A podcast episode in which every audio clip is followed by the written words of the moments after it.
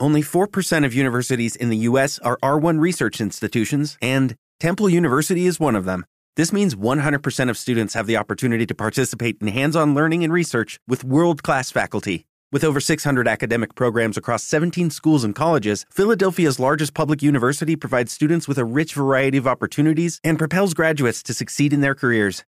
Temple University. Schedule a campus tour today at admissions.temple.edu/visit.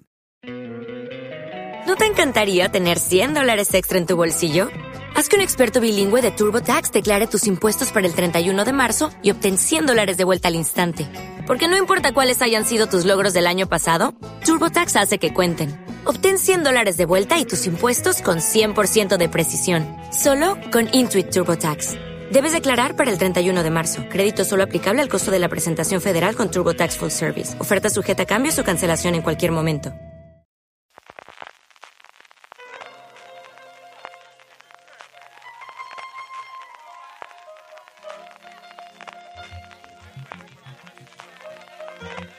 Estás escuchando Fuera de Series con CJ Navas. Bienvenidos a Streaming, el programa diario de Fuera de Series en el que un servidor CJ Navas te trae las principales noticias, estrenos, trailers y muchas cosas más del mundo de las series de televisión.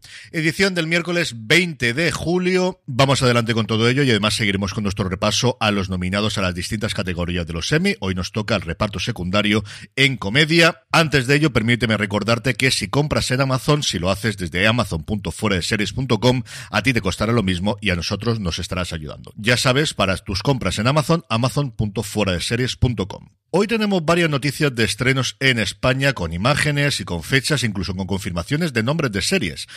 Quizás la más interesante es la de Start Play y es que Nacho, una industria XXXL, pasa a llamarse directamente Nacho, este biopic, esta serie que cuenta la historia, auge y no se sabemos si declive o eso lo guardarán para una segunda temporada de el actor porno Nacho Vidal. Como os comento, su nombre, su título ha sido recortado y finalmente se llamará simplemente Nacho. Tenemos la primera imagen en la que vemos a su protagonista principal, Martiño Rivas, también a María de Nati, que forma parte del elenco, donde también encontraremos a Andrés Belencoso, a Carmen Conesa, a Nancho Novo, a Paula Montenti o a Nuria Herrero. La serie es una creación de Bambú, Ramón Campos y Teresa Fernández Valdés están a los mandos. De hecho, la showrunner es Teresa Fernández Valdés, como siempre Gemma Renaira también en los guiones. Y tendrás, como os digo, al menos en esta primera temporada, ocho episodios.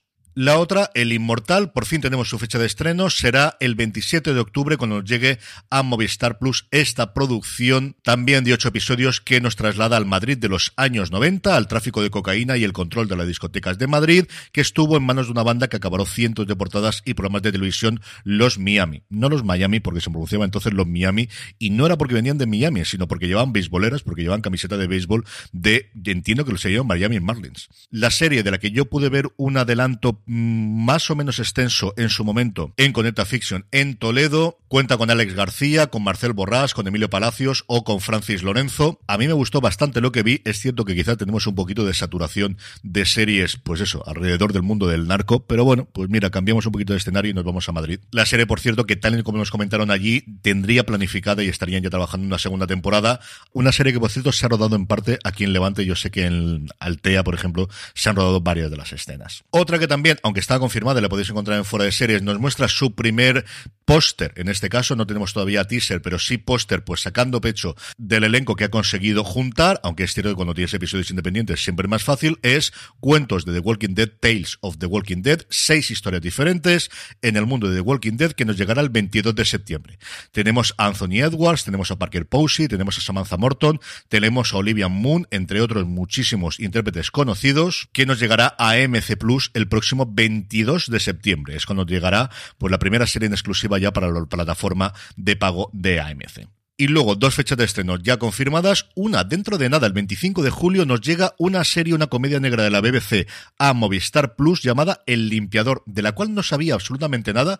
Está creada y protagonizada por Greg Davis y lo que nos cuenta es que el trabajo de Wiki, que su personaje es bastante peculiar. Limpiar las escenas del crimen, lo que le da acceso a todo tipo de historias roncamolescas. Como comento, está creada y protagonizada por el cómico británico Greg Davis, adapta una serie de culto alemana llamada Der Tarto Trainer o algo similar. Tampoco mi alemán no es lo fluido que solía ser en sus momentos. Los episodios son autoconclusivos y cuentan con invitados especiales como Elena Bonham Carter. No tenía nada, nada de idea de esta serie y la verdad es que me atrae bastante. Tanto la premisa como las imágenes que os ha mandado Movistar Plus, mmm, ponerla del radar el 25 de julio. Y luego, esta se conocida por todos, Chicago Med TNT anuncia que será el 5 de septiembre cuando nos llegue la nueva temporada, la sexta temporada, madre mía de mi alma, y parece que fue ayer cuando empezaba Dick Wolf con toda su saga de Chicago, seis temporadas para Chicago Med, que en mi casa se verá absoluta y total y religiosamente. Y terminamos con una noticia de renovación internacional. Breeders, o como se llama aquí en España, Bendita Paciencia, que estrenó su tercera temporada el pasado día 15 aquí en HBO Max, ha sido renovada por una cuarta temporada, la comedia de Martin Freeman y de Daisy Haggard. Seguimos con nuestro repaso de los nominados de las principales categorías de los Emmy. Es el turno de actor y actriz de reparto de serie de comedia. En cuanto a actores, tenemos por un lado los esperables. Tenemos tres nominaciones para Ted Lasso, la absolutamente esperable de Brett Goldstein, el actual ganador del galardón, la que yo creo que era eh, buena cosa cantada de Nick Mohamed, y luego quizás más sorprendente la de Tohib Jimo, el actor que interpreta a Sam Obisanya en la serie, que tenía bastante importancia su papel en esa segunda temporada.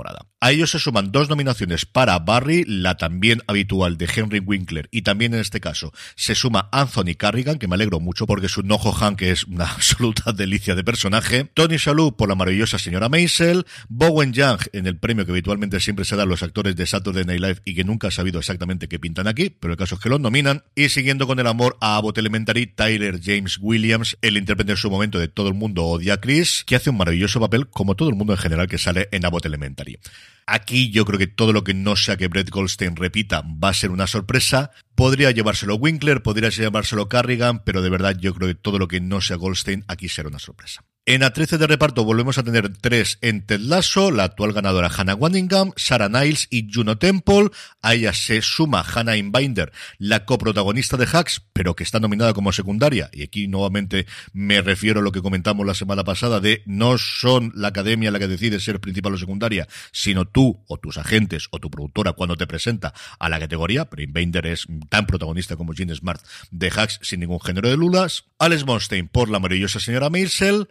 McKinnon, que ocupa la cuota de Saturday Night Live, que como te comentaba antes con el actor, sigo sin entender, pero el caso es que aquí van. Y dos nominaciones para Bold Elementary, Cheryl Lee Ralph, una actriz que lleva trabajando toda la santa vida, tiene 66 años a día de hoy en Hollywood, en un montón de comedias, tanto en cine como en televisión, en que ha encontrado un maravilloso personaje, su Barbara Howard, esa maestra de maestras a la que la protagonista de Abbott Elementary quiere parecerse de mayor, y Janelle James, la cómica estadounidense con esa alocadísima directora del instituto. Aquí yo creo que la cosa está bastante más abierta. Podría repetir Waddingham, podría llevárselo Hannah Binder, que hace un papelón maravilloso. Podrían dárselo a McKinnon porque se despide de Saturday Night Live. ha confesado que esta va a ser su última, la anterior va a ser la última temporada en la que esté en el elenco. Y nuevamente, si este es el año de Abbott Elementary, el tener una de las actrices premiadas, especialmente Janelle James, que es la que más éxito yo creo que en general ha tenido por, por alocado de su personaje, podría ganarlo por aquí. Trailers, pues no son trailers, pero quizás es lo más importante que podéis ver hoy es tres minutitos de documental detrás de las cámaras de La Casa del Dragón, titulado o subtitulado Un nuevo reinado. Empieza a funcionar la maquinaria publicitaria de HBO y de la Casa del Dragón a todo trapo. Hoy se publica en el Hollywood Reporter la segunda parte, lo han dividido en dos de la cantidad de material que tenían sobre, eh, bueno, pues una exclusiva que le han dado de cómo se ha llevado adelante el proyecto y con entrevistas a gran parte del elenco que comentaremos mañana o posiblemente pasado mañana porque mañana con los resultados de Netflix veremos a ver si qué más tiempo tenemos para hacer cosas. Los tres minutitos pues están muy bien. Tenemos a Miguel Saposnik, tenemos a Ryan Conda, los dos dos co-showrunners de la serie, Saposnik, como sabéis, que trabajó mucho tiempo en Juego de Tronos, que no quería saber ni nada más de ello, porque más dirigió algunos de los episodios más complicados bajo la nieve, bajo todas las complicaciones, como la batalla de los bastardos, Condal, que era amigacho de George R. R. Martin, y Martin comenta precisamente en Hollywood Reporter cómo le llamó para escribir el guion o para escribir el tratamiento inicial de este proyecto para HBO, y sale el propio Martin, que hace que no salía material promocional de HBO un porón de tiempo. Y es que al final, ese acuerdo por cinco años esa vuelta a redir que del Hollywood Reporter lo cuentan bastante bien, pues tiene, tiene sus efectos. Estreno, pues tres cositas rápidas. Netflix estrena la cuarta temporada de Un lugar para soñar, la serie basada en las novelas románticas Virgin River de Robin Carr. HBO Max, la segunda temporada de la serie animada Girl Y Disney Plus nos trae de una tacada tres temporadas, de la 12 a la 15, de Colgados en Filadelfia y Always Sunny en Filadelfia. Yo me propuse verla hace un par de veranos, creo que recordaron, cuando con pleno confinamiento duro creo que fue, porque Macageni, después de esa maravilla hecha que es Mystic Quest, dije, tengo que ver la anterior y me gusta sin pasarse. Es cierto que su humor por determinados momentos se me va de lo que habitualmente me gusta a mí.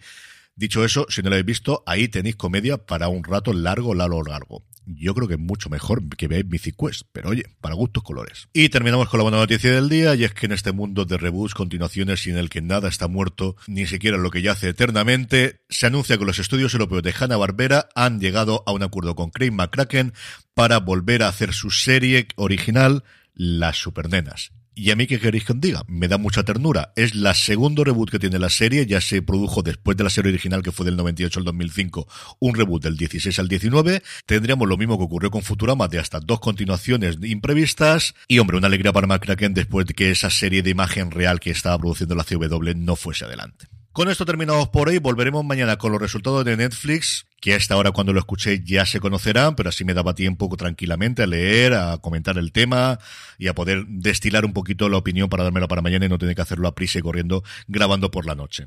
Recordad para vuestras compras amazon.fueradeseries.com. Nos vemos mañana. Recordad, tened muchísimo cuidado y fuera.